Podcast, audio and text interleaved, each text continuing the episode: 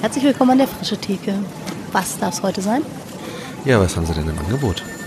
Oh, heute Ralf Kunz, großzügige Orthodoxie, Resident Alien. Es geht um Resonanz und Weggemeinschaft und um das Ablehnen von alten Gewändern. Das hört sich gut an. Dann nehme ich mal 45 Minuten. Super, es geht los. Frische Theke. Erlesene Ideen für die Kirche von morgen. Herzlich willkommen zu einer neuen Folge von der Frische Theke. Wir sind in Zürich bei Professor Dr. Ralf Kunz und freuen uns auf ein Gespräch über, naja, wahrscheinlich Ekklesiologie und Kirche, aber wer weiß, wo es uns noch so hinleitet. Ähm, Rolf und ich sind ja unterwegs auf der Suche nach Ideen für die Kirche von morgen und ihr seid euch begegnet auf einer Tagung. Vielleicht übernimmst du mal kurz, wie das überhaupt zustande gekommen ist. Äh, ja, du warst auf einer äh, in Erfurt auf der Jahrestagung des ZMIR, des Zentrums für Missionen in der Region und hast da einen äh, Input oder einen Vortrag gehalten zum Thema Nahformen ähm, oder nahe Formen von Kirche. Ähm, kannst du den in, in zwei Sätzen zusammenfassen? Was war die Quintessenz, was du uns sagen wolltest? In zwei Sätzen. Das ist die Herausforderung. Okay. Ich weiß, dass der Artikel alleine äh, zehn Seiten oder zwölf sind. Genau. Also eigentlich war mein Thema, was ähm, man heute unter Gemeinschaft, christlicher Gemeinschaft verstehen kann. Und ähm, mit nahe ist eigentlich etwas gemeint, vor dem einige Menschen Angst haben und andere Menschen sich sehnen. Das heißt, eine Gemeinschaft, die trägt, die ein Commitment hat, dass die ähm, Freund, in denen Freundschaft möglich ist, die aber nicht eng sind, sondern Freiheit und Atem und Leben ermöglichen. Ich fand einen Satz besonders eindrücklich.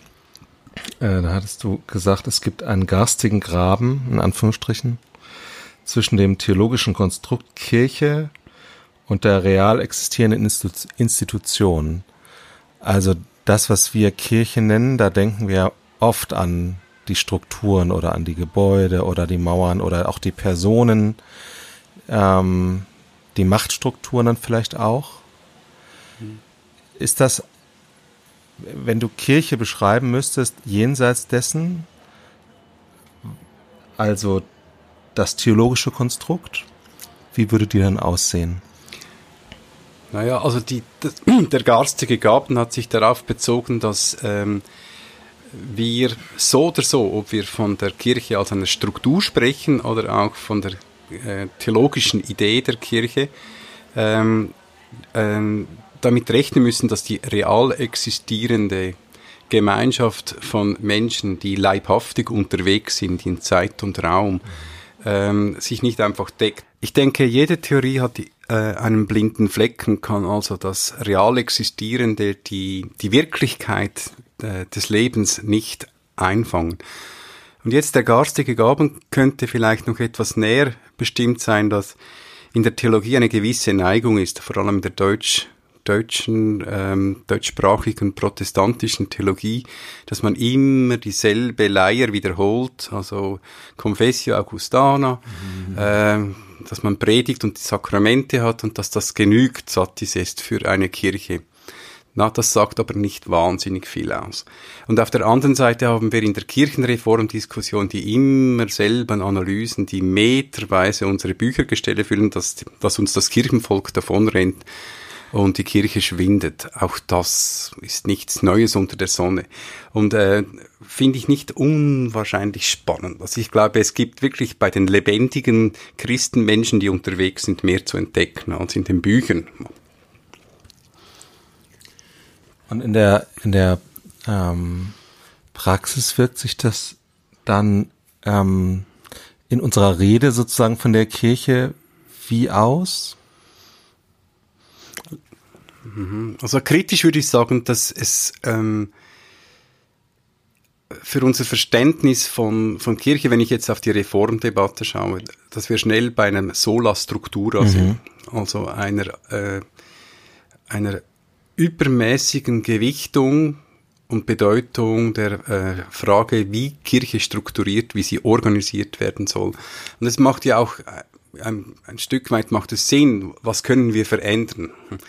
Und sobald man diese Frage nach der, äh, nach der Möglichkeit einer Veränderung stellt, ist man bei den Strukturen, dann mit den Finanzen, also wie man äh, die, die Mittel äh, steuert und so weiter.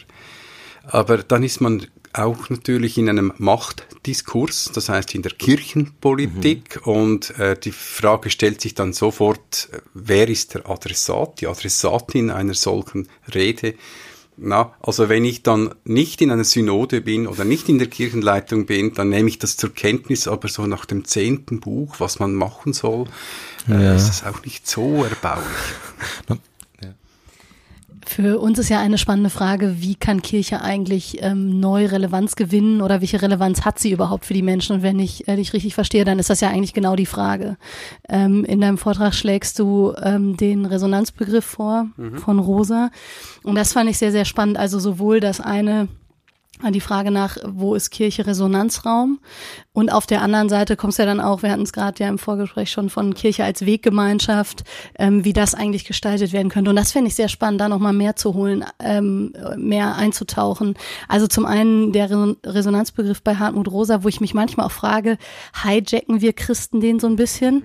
Also ähm, ich meine, Rosa hat ja erstmal nichts von Christentum und Kirche genau. und so weiter, sondern er schreibt über die Beschleunigung der Welt und antwortet eben mit Resonanz darauf. Und ich habe manches schon gehört, wo ich auch dachte, oh Gott, fühlt er sich nicht völlig missverstanden, wenn wir Christen jetzt anfangen, irgendwie äh, seinen Begriff sozusagen oder seine Theorie dazu übertragen. Und gleichzeitig bietet es sich natürlich total an. Vielleicht kannst du uns ein bisschen mit reinnehmen. Wie verstehst mhm. du Rosa an der Stelle und warum glaubst du, dass das ein guter Brückenschlag sein könnte? Mhm. Also erstens mal glaube ich nicht, dass Hartmut Rosa äh, das äh, wie soll ich sagen, dass er hier ein, ein Hijacking, im Gegenteil, er freut sich darüber. Dann dass ist wir gut. mit ihm, und wir äh, hatten ein sehr schönes Gespräch äh, vor einigen Wochen. Ähm, äh, Hartmut Rosa war eingeladen an den äh, Studientagen in Fribourg und mhm. hat dann sehr intensiv diskutiert mit Miroslav Wolf. Oh ja, ja. Und Miroslav Wolf hat ein sehr schönes Buch geschrieben, bei dem es um Resonanz geht. Er nennt es aber als äh, systematischer Theologe etwas anderes. Er spricht vom guten Leben und kann an die Tradition anknüpfen, die einerseits in der Philosophie, aristotelische Ethik, über Thomas von Aquin bis in die Gegenwart, die Frage nach dem Summum bonum, also nach dem höchsten ja. Gut. Das heißt, die Frage nach dem, was Menschen berührt und wo ähm, sie sich auch gegenseitig ähm, äh, inspirieren können, hat immer auch diese Dimension des Göttlichen, des, des Spirituellen, des Religiösen. Und Hartmut Roses äh, Theorie ist deshalb so attraktiv, weil sie äh, das äh, nicht einschränkt auf eine Art Metaphysik, also mhm. auf die ganz große Transzendenz und man dann sofort in diesen spekulativen theologischen Fragen ist. Äh, sondern ähm, es öffnet für Lebensphänomene. Das heißt, bei ihm hat die vertikale äh, Dimension hat diese drei Aspekte Natur, Religion und Kultur. Und es ist eine Tatsache, dass Menschen zutiefst berührt sind von einem Konzert von äh, Tchaikovskis Ballett oder, äh, oder sie sind in einer Naturerfahrung, die ihnen durch Mark und Bein geht mhm. und äh, bei der sie das Gefühl haben, sich aufzulösen in die große Einheit und die Gemeinschaft. Und das ist nicht von vornherein etwas Schlechtes oder etwas Heidnisches oder weiß ich was. Oder wir haben hier noch die Schlacken einer alten natürlichen Theologie, die wir äh, abwerfen. Äh, aber es ist auch noch nicht das Christliche. Ja.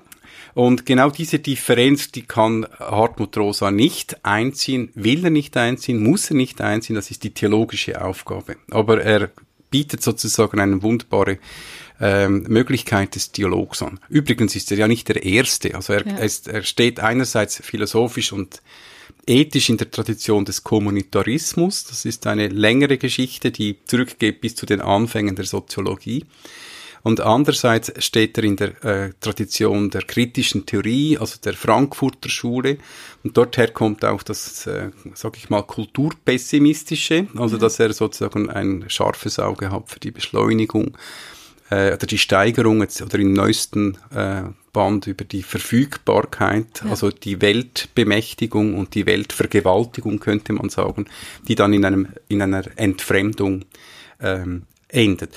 Da ist er in einer großen Tradition. Nur sind wir uns in der Soziologie nicht mehr gewohnt, dass einer auch Sozialphilosophie macht, im englischsprachigen Raum. Ja, und das dann noch auf eine so. Sprache, die man verstehen kann. Genau. Genau, die, die haben da eine längere Tradition. Im englischen und im amerikanischen Bereich ist das eigentlich Charles Taylor, Sigmund Bowman und so weiter und so fort, ist das eigentlich schon lange der Fall. Ja. Ähm, Resonanz, wo würdest du sagen, erzeugt Kirche Resonanz? Also, Entschuldigung, habe ich die wo, äh, wo erzeugt Kirche Resonanz? Also wo ist die Resonanzraum? Gibt es da vielleicht ganz konkrete Beispiele? Jetzt waren wir mehr irgendwie theoretisch unterwegs. Wie kann das ganz praktisch sein? Ja, ich glaube, wenn man jetzt mit der Resonanztheorie argumentiert, also die drei Achsen, dann könnte man sagen, äh, also was einem natürlich zuerst einfällt, ist die vertikale Achse. Aber ich glaube, vielleicht beginnt man besser mit der horizontalen Achse. Das heißt, die Kirche ist eine Gemeinschaft, eine Communio. Und Resonanz bedeutet, dass man miteinander gemeinsam unterwegs ist. Kirche definiert sich eigentlich als Gemeinschaft. Also es ist nicht der Einzelne, sondern es ist die Kongregatio und so weiter. Man könnte hier auch vom Leib sprechen, ja. der eine Resonanz erzeugt zum Christuspräsens, der gegenwärtig ist. Oder noch einmal anders, die Gegenwart Gottes wird sozusagen spürbar durch den Leib Christi. Sie wird erkennbar, sie wird sinnlich, sie wird, äh, man riecht sie, sie ist ein Wohlgeruch mhm. und so weiter und so fort. Man könnte hier ganz viele biblischen Bilder anhängen. Und wenn man da vielleicht noch fortfährt, die diagonale Resonanz, das heißt auch die äh, Präsenz durch das Körperliche, also durch Praktiken und Techniken gehört für mich auch dazu. Das heißt, die Kirche ist die Betende, die Pilgernde, die Segnende, die Singende, die Lobende, die diakonisch dienende Kirche und sonst ist sie nicht Kirche, dann sonst ist sie, verschwindet sie, da ist sie unsichtbar, da wird zu einer abstrakten Idee. Ähm, in deinem äh, Vortrag hast du ja auch von konkreten Erfahrungen ähm, gesprochen, die du selber ähm, damit machst. Hier zum Beispiel mit äh, dem ähm, Feiern des Abendmahls. Wäre das sowas, wo du sagst, das wäre das jetzt ganz, ganz, ganz konkret? Ja, also ich glaube, Kirche ist immer konkret. Also es hat immer zu tun mit der Aktion, also mit dem, der Glaube ist eine Praxis und keine Spekulation. Das heißt, wo nicht gebetet, gesegnet, zähle ich nicht nochmal alles auf. Ja. Wo das nicht geschieht, ist keine Kirche. Punkt, fertig. Das heißt, sie ist eine Aktion, sie ist ähm, eben, sie ist als Christus existierend.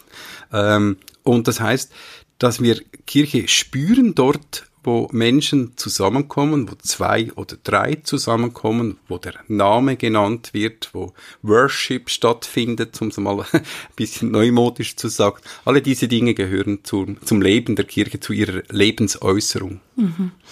Ähm, wir sind im Freshix-Bereich an vielen Stellen erstmal am Anfang da unterwegs, wo Menschen sind und bauen Beziehungen auf.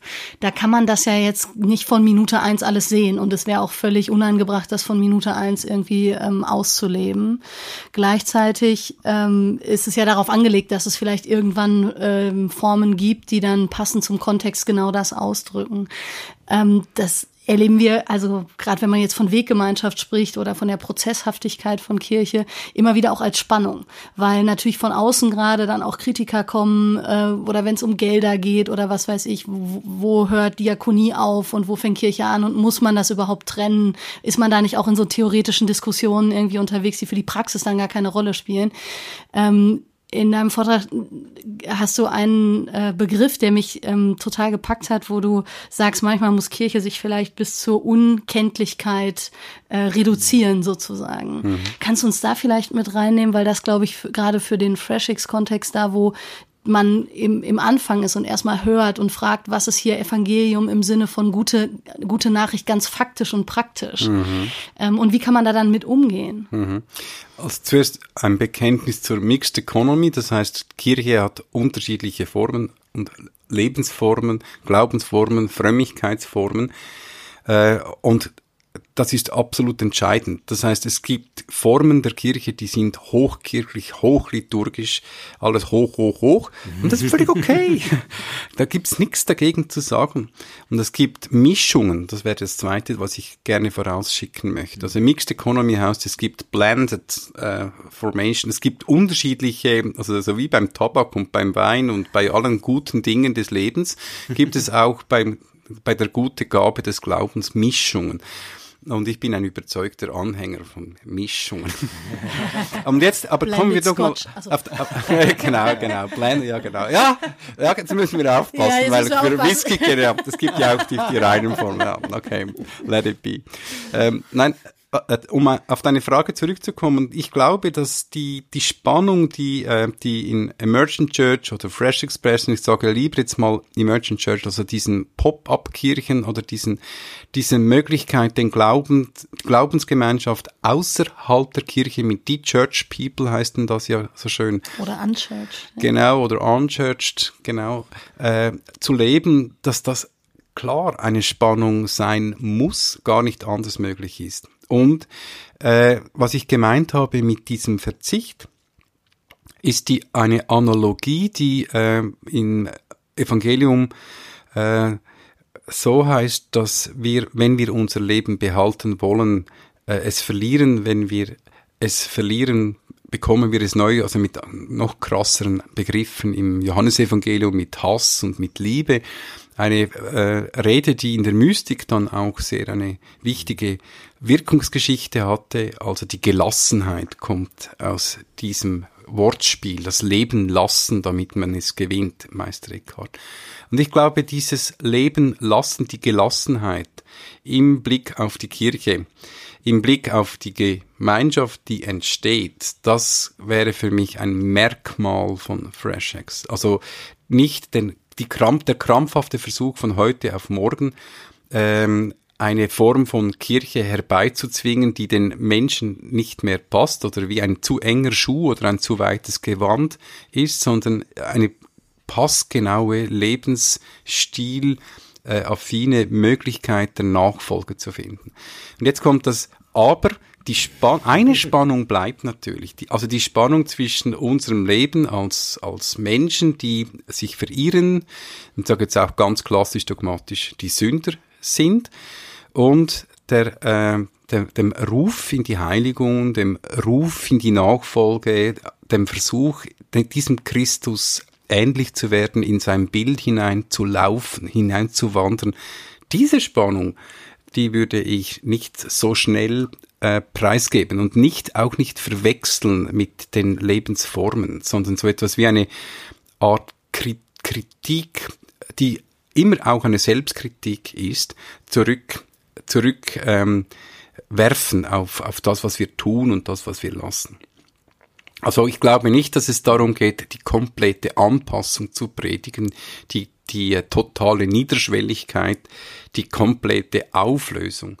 Und jetzt äh, Synthese, wenn ich das jetzt mit der Kirche zusammenbringe, dann ist, finden wir dort eine Amalgierung, eine Verschmelzung von dieser notwendigen Spannung zwischen Leben und Glauben und einer vielleicht nicht immer nötigen Anpassung an eine kirchliche Kultur. Mhm. Und hier geht es um die äh, richtige Unterscheidung die richtige Unterscheidung, dass wir nicht sozusagen das Kind mit dem Bade ausschütten und die notwendige Spannung oder die ähm, Dialektik von Leben und Glauben nicht preisgeben, äh, wenn wir äh, die Auflösung einer kirchlichen Kultur für nötig halten, um überhaupt wieder mit Menschen reden zu können. Das wird natürlich in der Praxis total spannend. Also bei den ganz konkreten Fragen dazu, wie entscheidet man jetzt im ja. Einzelfall oder so. Hast du da ein Beispiel oder ja was, was du Leuten mit an die Hand geben kannst, die sich genau diese Frage stellen, die vielleicht irgendwo in einem konkreten Kontext sind und ja. sich fragen, was muss ich eigentlich an ja, vielleicht erlernter Kultur hinter mir lassen, um neu überhaupt fähig zu werden, zu kontextualisieren oder zu inkulturieren. Ja, ja. Und wo ist es aber auch wichtig, kulturkritisch zu bleiben, dem gegenüber, was mir hier an Neuem widerfährt. Mhm. Also zuerst ein historisches Beispiel, vielleicht etwas oh, steil, aber Franziskus, was macht er?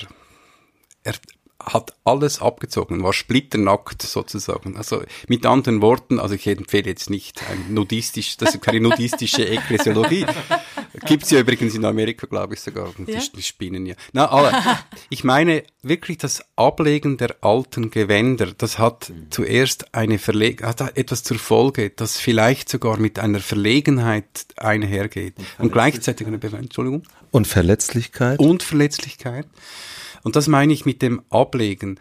Und ich glaube, dass äh, ich bewundere Menschen, die das, äh, die das tun. Ich kann es nicht, also ich bin nicht ein solcher Pionier, aber ich kenne zum Beispiel jemand, der in einem ganz anderen Kontext ähm, in der Türkei äh, eine missionale Existenz le äh, lebt und beschlossen hat, alles türkisch zu werden zu lassen, also türkisch zu reden, türkisch zu leben und die Kinder sind Türken, Türkinnen geworden.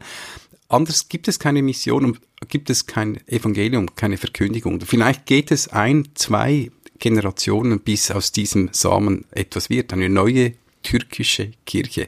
Und ich denke, die Analogie stimmt, dass es auch in Lebensweltkontexten, in denen es unglaublich zäh ist, weil die Leute in der dritten, vierten Generation säkularisiert sind, weg von jedem kirchlichen und christlichen und geistlichen Diskurs, wo sie vergessen haben, dass sie Gott vergessen haben, dass es ein, zwei Generationen geht, bis der Gewohnheitsatheismus überwunden werden kann.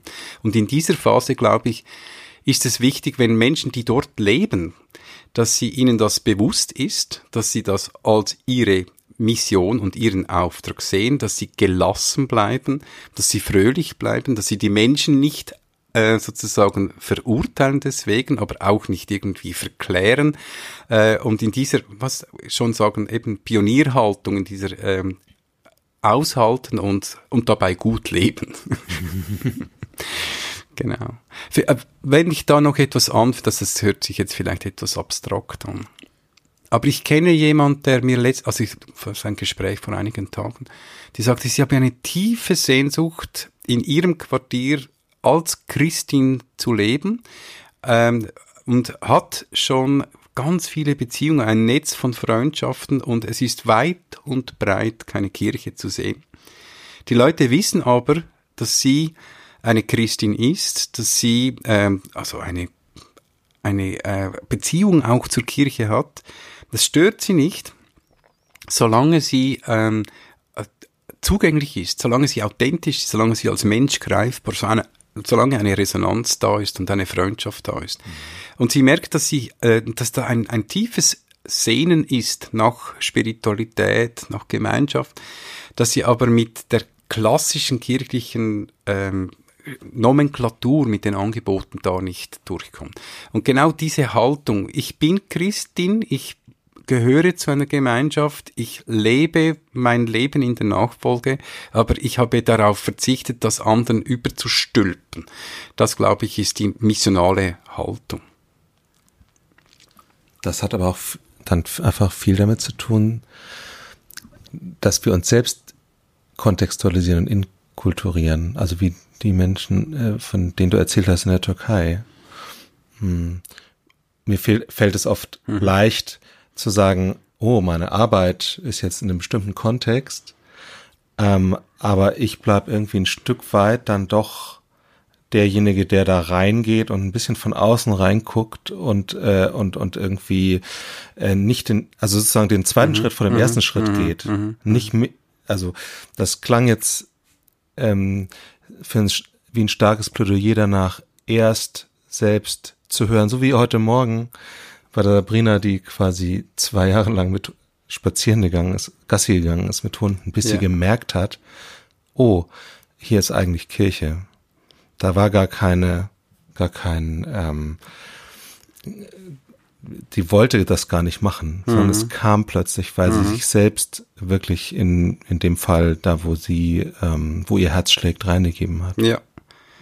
Also das finde ich sehr schön. Also es leuchtet mir auch ein, dass man äh, zuerst das, das Hören betont oder das Wahrnehmen, die Empfänglichkeit.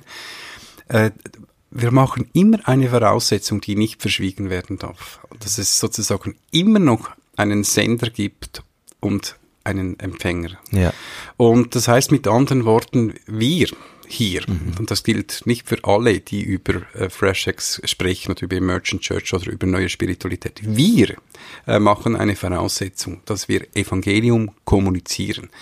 Ja. Und das dürfen wir nicht vergessen. Also je, ob wir von einem extremen Pionier oder einer Pionierin sprechen, die sich sozusagen komplett auflöst, türkisch wird, um das Beispiel zu bleiben, oder in Platt, also beschließt, dieser Plattenbau ist unsere Heimat. Punkt. Fertig. Ja. Hier bleiben wir, hier sind wir. Und wenn es 15, wenn es, es gibt ja dieses Beispiel, und wenn es 10 Jahre dauert oder 20 Jahre dauert, bis das, was wir hier tun, auf die Menschen ausstrahlt und sie Interesse bekommen, äh, mit uns äh, das Leben zu teilen, wir bleiben. Äh, diese unglaublich mutige Entscheidung ist immer unter der Voraussetzung, dass es nach innen, sei es bei einem Einzelnen, was ich eher für problematisch halten, so deshalb einer kleinen Gemeinschaft, dass sie sozusagen Christenmenschen sind und eine Christen äh, eine Kultur haben für sich, eine innere Kultur, eine geistliche Kultur, ein Gebetsleben, ähm, sonst glaube ich, funktioniert das nicht oder es löst sich sozusagen etwas mit auf. Das ist spannend, weil wir immer auch von Kommunika oder von von äh, Augenhöhe reden, also auf Augenhöhe mit den Menschen arbeiten. Ja, das ist auch schon wieder so ein Gefälle mit jemandem arbeiten. Ne? Ähm, also ich kann das sehr gut nachvollziehen, was du sagst. Und auf der anderen Seite ähm, sticht da irgendwas, weil weil ich weil das Ideal doch ja eigentlich ist, wir geben nicht irgendwie was äh, in eine Richtung weiter, sondern wir sind gemeinsam auch beim Entdecken. Klar geben wir auch was weiter, aber empfangen auch was. Klar. Ich weiß schon, dass es sticht. Aber ich würde diesen Stich gerne äh, nicht loswerden. Oder den Stachel im Fleisch. Also es gibt so eine Art egalitäre Fantasie, die äh, vielleicht mit der äh, Fresh Acts oder Emergent Church Movement einhergeht, die ich nicht unproblematisch finde. Also es, es, versteck, es, wird, es versteckt sich dann etwas, es wird etwas verdrängt, was eben immer noch irgendwie da ist. Und wir kennen das auch aus äh, anderen Kontexten, aus der soziokulturellen Animation, aus der Pädagogik. Wir können, wir können miteinander durch die Reformpädagogik gehen, durch alles Mögliche für Ansätze von Montessori bis, bis zum geht nicht mehr und finden dort erzkonservative, autoritäre Säcke, die aber äh, äh, sozusagen die egalitäre Fantasie hochhalten. Please, äh, pay attention. Also ich bin da etwas zurückhaltend und sage, nein, es ist völlig okay, wenn ich transparent bin, also ich äh, versuche in, und diese Beziehung, die hat ein Gefälle. Ich versuche äh, Rebe zu sein an einem Weinstock. Ich versuche einen Weg zu gehen. Ich habe einen Meister. Ich bin nicht selber Meister. Und genau diese diese Losung, die durch das Evangelium durchzieht. Ihr seid nicht Herren, ihr seid Jünger. Äh, ihr seid nicht Lehrer, ihr seid Schüler. Ich denke jetzt an Matthäus am Schluss, Kapitel 23 äh, wo äh, das immer wieder explizit gesagt wird. Äh, das heißt, es ist, äh, das können wir immer nur, kommen nochmal zurück auf die Voraussetzung, sagen, dass Christus das Haupt ist und wir sind die Glieder, dass er der Meister ist und wir sind die Jünger. Und diese Beziehung ist nicht einfach eine autoritäre, die ich dem anderen überstülpe, in der großen christlichen Freiheit, dass das eine Gnade ist, überhaupt auf diese Beziehung zu kommen, stehe ich dazu und halte dazu, das ist das, was mir wichtig und heilig ist und der andere soll es hören, wenn er danach fragt. Wenn er danach fragt. Ich glaube, das ist das Entscheidende. Wenn ich die ganze Zeit Fragen beantworte, die der andere nicht stellt, äh, lande ich sozusagen automatisch auf dem auf dem Holzweg. Dann rede ich über die Köpfe der Menschen hinweg. Wenn ich Fragen beantworte, die der andere stellt, weil er etwas, weil sie etwas merkt, dann sind wir in einem Gespräch. Und dann habe ich die Aufgabe des Zeugen, der Zeugin. Ich bezeuge etwas. Das Zeugnis ist Augenhöhe. Das Zeugnis ist nicht Besserwisserei, sonst ist es nicht Zeugnis, sonst ist, wird es, weiß ich was, aber nicht Zeugnis. Aber das ist ja schon noch mal was anderes als zu sagen, ich habe jetzt, was weiß ich, in ganz extremer Form, ich habe eine Wahrheit erkannt und die soll der andere jetzt genauso erkennen, wie ich sie eben erkannt habe. und jetzt ausgehend von der Mission D würden wir ja schon auch sagen, äh, Gott ist mit den Menschen und bei den Menschen schon längst und genauso wie ich eben äh, Dinge empfange, ob ich das jetzt Erkenntnis oder Anteil an seinem Wesen oder wie auch immer habe. Genauso gehe ich ja davon aus, dass es der andere auch hat, ob er das jetzt benennt oder nicht. So, wenn ich das jetzt so formuliere, das kann ja schon übergriffig sein. Ja. Ähm, Und gleichzeitig, also ist, glaube ich, ja genau das, worum wir ringen. Ne? Also Ja. uns selbst auf der einen Seite davor zu bewahren, zu sagen, ich bin quasi jetzt irgendwie der Kanal Gottes. Und das, was ich eben von meinem Meister gelernt habe, das gebe ich jetzt nach unten sozusagen weiter. Oder ob ich eben sage, okay, es gibt einen Meister und auf Augenhöhe sind wir als Menschen gemeinsam unterwegs und man kann gar nicht im Detail sagen, wer jetzt was und wie viel erkannt hat, sondern vielleicht geht also hilft hier tatsächlich das Bild dieser Weggemeinschaft. Ähm, und die Ausgestaltung dessen, wie man tja, dann gemeinsam eben sagt, entdecken wir Gott in dieser Welt und wie eigentlich und wer ist er und was nehmen wir als vielleicht seine Offenbarung und wo grenzen wir uns auch ganz bewusst ab. Ja. Aber das wird ja, also gerade im Konkreten merke ich in meinem Kopf, wird's dann immer auch so ein bisschen diffus. Einfacher wäre eigentlich zu sagen, ich habe die Wahrheit, bitte nimm sie. Ja, g- genau, aber du hast jetzt sehr schön die Spannung äh, in, in deinem sozusagen Parkour, ja, das ist, sorry. in deinem Parkour äh, sozusagen beide Extreme berührt. Das eine ist eine komplette diffuse Spiritualität, die nur noch allgemein ist und sozusagen äh, den religiösen Menschen predigt. Da könnte man auch sagen sola religio, also es Ja. ist einfach, alles ist Religion, alle sind irgendwie unterwegs und Gott hat alle lieb und so weiter und so fort. Und das ist nicht der christliche Glaube. Punkt. Es ist, es gibt da Unterscheidungen.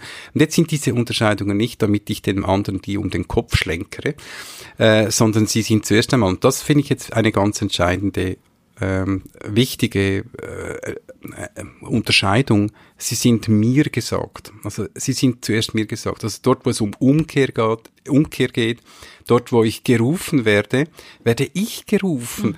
Und dieses Ich ist nicht ein äh, solistisches, egoistisches oder egozentrisches, sondern es ist das Ich des äh, reuigen Sünders. Das ist das Ich, der das sich sehnt nach der Heimat, nach der nach dem Du. Und darum höre ich diese Unterscheidungen zuerst auch die die radikalen, die ärgerlichen, die irritierenden. Der Jesus, der wirklich auf, der kann einem auf den Sack gehen. Der Paulus noch mehr. Ähm, aber was genau daran ärgert, was sozusagen herausfordert, das ist zuerst äh, mir bestimmt. Äh, und auch damit verbunden auch die Frucht des Geistes. Ich kann die Frucht des Geistes ja nicht erzwingen, weder bei mir noch beim anderen. Und das ist keine autoritäre Haltung, wenn ich das sozusagen ähm, in der Offenheit für das, was an Gutem, an Schönem in mir wachsen kann, in der Annäherung und im Ähnlichwerden Christi, ist das ein Abenteuer. Es ist etwas, und ich komme nicht, hoffentlich nicht auf die Idee, mich für deswegen für besser oder für heiliger oder für weiß ich was zu halten, weil dann ist es ja ein Widerspruch in sich selbst, gerade nicht die Wirkung des Geistes. Das wird mir dauernd gesagt. Deshalb geht mir ja Jesus manchmal auf den Sack, weil er sozusagen mich immer sozusagen an dies, am Schlawittchen nimmt, also Bergpredigt mit dem Balken und den Splitten und so weiter und so fort. Aber da ist er wirklich, ist er sozusagen wirklich hyperkritisch gegen eine aufgeblasene Religiosität. Ja.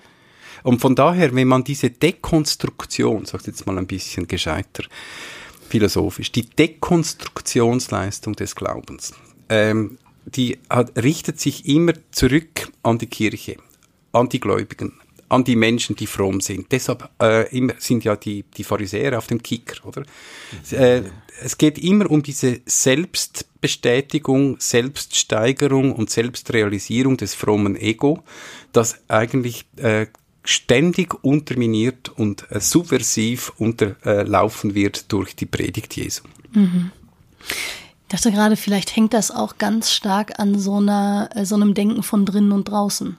Also da, wo das aufgegeben wird, da werde ich ja auf einmal ganz neu mh, fähig, überhaupt äh, Gott nochmal anders wahrzunehmen. Aber wenn meine Denke stärker ist, Kirche hat sozusagen Grenzen, die äh, explizit benannt werden müssen und wo es eben um, da gehören welche zu und andere gehören da nicht zu. Es gibt irgendwie Trennlinien oder so, ähm, geht, da komme ich natürlich ganz schnell in so einen Denken von, okay, was sind jetzt diese Kriterien, die möglichst ja irgendwie sichtbar und nachvollziehbar sein Genau. müssen und äh, wo ich dann anfange zu bewerten und gar nicht drum rumkomme.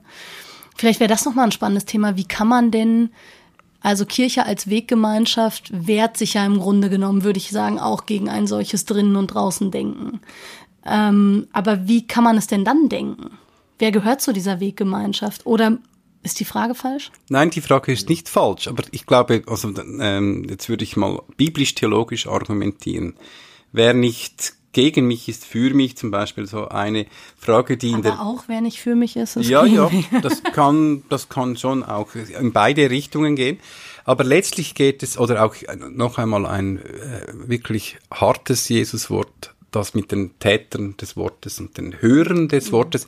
Das heißt, die Weggemeinschaft zielt darauf, dass andere mitgehen. Auch da gibt es, und es ist ja in der soziologischen Analyse von Bewegung, Institution und Organisation die Bewegung nicht die harmloseste dieser drei Sozialgestalten, sondern es ist die Grundform der Sekte. Das heißt, auch die Weggemeinschaft hat eine ganz stark exklusive oder exkludierende Tendenz, dort, wo sie radikal ist. Also ich sage jetzt, nehme noch, nehme noch einmal mein Türkei-Beispiel.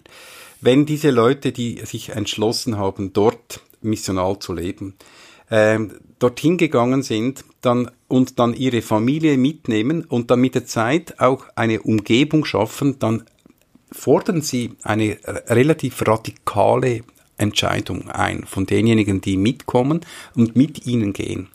Nämlich äh, dieses Leben als Christ in einer Umgebung, die nicht gerade christenfreundlich genannt werden kann. Mit allen Konsequenzen, die das auf sich hat. Und das gehört zur Geschichte der Christenheit vom Beginn weg. Also das ist Stoff des Neuen Testamentes in den äh, Briefen. Und es gibt dort ähm, eine Art radikale Form. Das ist äh, die, äh, die, die sich von der Welt abwendet. Und also das heißt, je tougher die Umwelt ist, je christenfeindlicher eine Umwelt wird, desto äh, äh, nötiger ist es, sich abzugrenzen. Äh, und wir sehen das in der apokalyptischen Version, in der Offenbarung, und wir sehen es in den späten Briefen, wo die diokletianische Verfolgung oder Decius und alle, wie sie heißen, Nero, äh, wo das die Christenheit bedrängte. Und es war ganz klar, äh, in dieser Situation äh, muss die Kirche sich abgrenzen. Und auf der anderen Seite sehen wir sozusagen die sanftere Version, wo eine Umgebung, die durchaus sehr viel Potenzial hat, religionsproduktiv ist, ähm, sozusagen die Kirche einlädt mitzutun und die Kirche oder die Weggemeinschaft auch äh, daran ist, äh, das Beste der Stadt zu suchen. Das heißt, sich sozial, diakonisch einzubringen, Bäume zu pflanzen, Familien zu gründen, in den Quartieren Babylons und äh, Kairos äh, sich einzumischen, äh, in der Öffentlichkeit einzustellen, in der Politik mitzumachen und so weiter. Man könnte das eben bis heute fortfahren. Öffentliche Kirche sein. Beide Optionen, öffentliche Kirche sein oder Resident Alien, also als Fremdling in einer Kultur zu leben, gehören zur Geschichte des Christentums. Und äh, welche Option, äh, in welcher Situation, in welchem Kontext die richtige ist, das würde ich nicht dogmatisch beantworten, sondern äh, den Menschen überlassen, die vor Ort diese Entscheidung treffen müssen. Ja, das ist sehr spannend.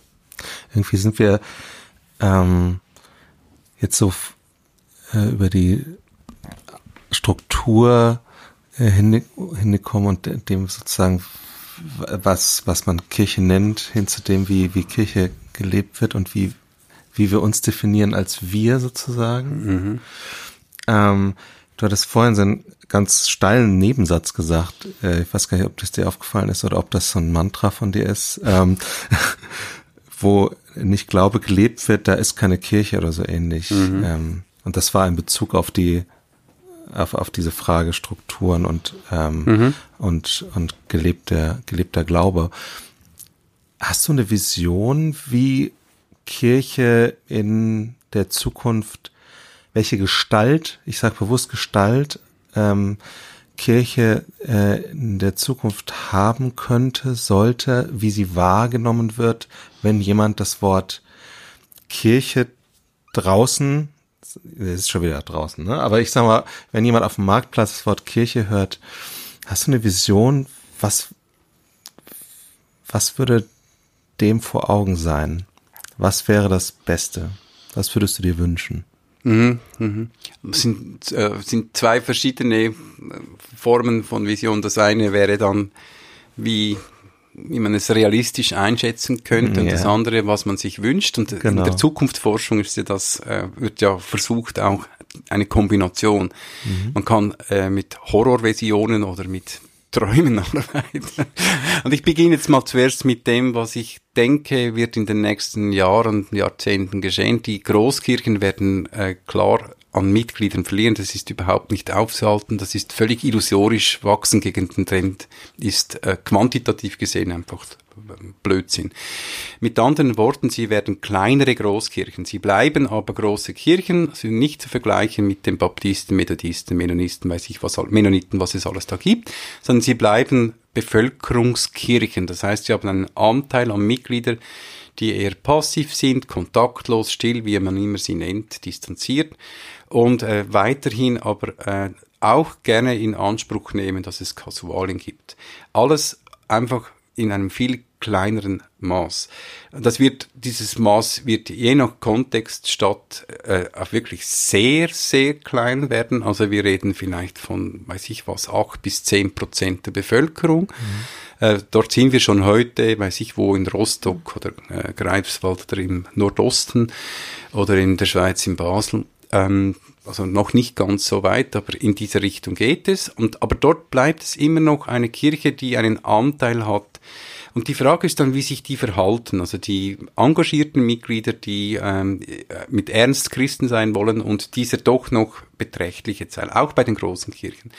Und dort sehe ich, ähm, dass die Kirche vermutlich, auch wenn sie kleiner ist, aktiver äh, sich mit diesen Mitgliedern beschäftigen soll, freundschaftlich, wertschätzend, nicht aufdringlich, sondern äh, ihnen äh, ein, ein, eine Achtung entgegenbringt, dass sie ganz klar solidarisch sind über äh, über die über die Steuern oder was es dann immer ist, wenn die Kirche nicht mehr öffentlich-rechtlich anerkannt sind, ist es halt ein, ein Mitgliederbeitrag von Passivmitgliedern. Also ähnlich wie in einem Verein. Ähm, und das ist so meine erste Vision. Die Kirche wird ein großer Verein werden, der weiterhin Passivmitglieder hat, die die Sache gut finden, die das Vereinsleben aber nicht aktiv mittragen. Wunsch. Wunsch ist, dass es äh, verschiedene Formen von Gemeinden gibt. Und ich, äh, für mich ist Kirche zuerst einmal Gemeinde und ich eng das nicht auf die Parochie ein, sondern es sind, ist die Gemeinschaft, die von zwei bis drei bis 200 bis 300 und dann gibt es noch Megachurches äh, dass diese Gemeinschaften lebendige, vitale Zeugnisgemeinschaften, Erinnerungsgemeinschaften, Erzählgemeinschaften, Lebensgemeinschaften bilden. Dass wir mehr von diesen Lebensgemeinschaften sehen, dass die nicht exklusiv sind, sondern äh, sozusagen eine Alternative bilden zu dem, was jetzt schon ist, also im evangelikal-charismatischen Raum oder im esoterischen Raum, es gibt ja schon solche Gemeinschaften, sondern dass äh, man ihnen etwas anmerkt von der Schönheit und Eleganz, dem Charme des Evangeliums, das eben eine große Offenheit hat und gleichzeitig eine klare Linie, dass äh, die Gnade vorherrscht und nicht das Gesetz. Und jetzt könnte ich weiterhin reformatorisch äh, schwärmen yeah. über die Freiheit des Evangeliums, die das Schönste und Größte und Höchste ist, was ich mir denken kann, das Menschen wirklich zum Singen bringt, Worship, und aber auch zur Diakonie einlädt. Und diese Mischung, die ist unglaublich, die ist spannend. Und da haben wir noch eine äh, Luft nach oben. Äh, ich träume zum Beispiel von Innenstadtgemeinden, die eine Mischung bringen von einer liberalen Ethik, absolut nicht rigid sind, alle sind willkommen, alle 90 Geschlechter dürfen sein und so weiter und so fort. Homo-Ehe ist tiptop, nix kein Problem und gleichzeitig eine Spiritualität haben, die dicht ist und die äh, von der Jesus-Energie lebt. Und äh, zum Beispiel auch äh, Gottesdienste feiern, die hochkirchlich sind mhm. oder meinetwegen ganz freakig, jazzig. Also da gibt's doch noch eine Variation von Mischungen, ja. die wir noch nicht einmal annähernd angekratzt oder äh, ja. ange Eine schöne Vision. Das macht auf jeden Fall Lust auf äh, eine potenzielle Kirche der Zukunft. Vielleicht abschließende Frage. Wenn es Leute gibt, die diese Visionen teilen und sagen, ja, eigentlich davon träume ich auch, was würdest du denen raten? Was sollte man tun? Welche Wege beschreiten? Ähm, was für Menschen braucht es, die sowas gestalten? Mhm. Also zuerst ich, ähm, eine Warnung, ich glaube, das geht nicht äh, wir hatten zu Beginn des Gesprächs von der Struktur gesprochen. Es geht nicht nur mit Struktur. Mhm. Äh, also ich bin äh, überzeugter Anhänger des Glaubens, dass die Inhalte vor den Strukturen kommen. Man muss wissen, weshalb man äh, warum man Kirche ist. Man muss eine Vision haben, bevor man einen Plan aufstellt. Und ich stelle fest, dass unsere Kirche Pläne machen, bevor sie Visionen haben. Oder äh, es reicht nicht, einfach nur den Pluralismus äh, zu predigen, also die Vielfalt. Mixed Economy in Ehren, das ist noch keine Theologie. Es ist zuerst einmal eine ganz pragmatische Strategie. Äh, das reicht nicht. Äh, wir müssen mit anderen Worten über die Theologie N reden, eine großzügige Orthodoxie, das ist das Stichwort der Engländer, ich finde das großartig, bezieht sich ja auf verschiedene, mhm. verschiedene Quellen und eine ist äh, C.S. Lewis mhm. mit Mere Christianity, also eine äh, Theologie der Laien und Laien, die miteinander unterwegs sind und theologisieren in äh, ihrem Alltag, in der Nachfolge, in der konkreten äh, Lebenspraxis, in ihrem Beruf oder wo auch immer. Und eine Theologie, die also zusammen mit den Menschen großzügig ist, aber ein ganz klares Fundament hat. Das einigen dann schon wieder zu klar ist oder zu fundamental oder was auch immer, aber na, dem rechne ich, dass dann halt einige sich wieder abwenden. Aber das wäre für mich, äh, für die Vision, die mir äh, zum Herzen liegt, die ich vorhin kurz skizziert habe, wäre das äh, die nötige Voraussetzung oder das, was notwendigerweise mitläuft. Ja, das nehmen wir mal so als Schlusswort. Vielen, vielen Dank äh, für deine Zeit und vor allem die Gedanken und Ideen. Und äh, wir sind sehr gespannt und hoffen, dass wir zumindest irgendwie Teil sein können einer solchen Vision und Visionsfindung der Zukunft. Und freuen uns auf Rückmeldungen. Ja. Und äh, ja, vielleicht Anmerkungen, Rückfragen, Teilen von Visionen und hören uns ansonsten wieder in zwei Wochen. Vielen Dank, Ralf. Tschüss. Ist gern geschehen. Tschüss.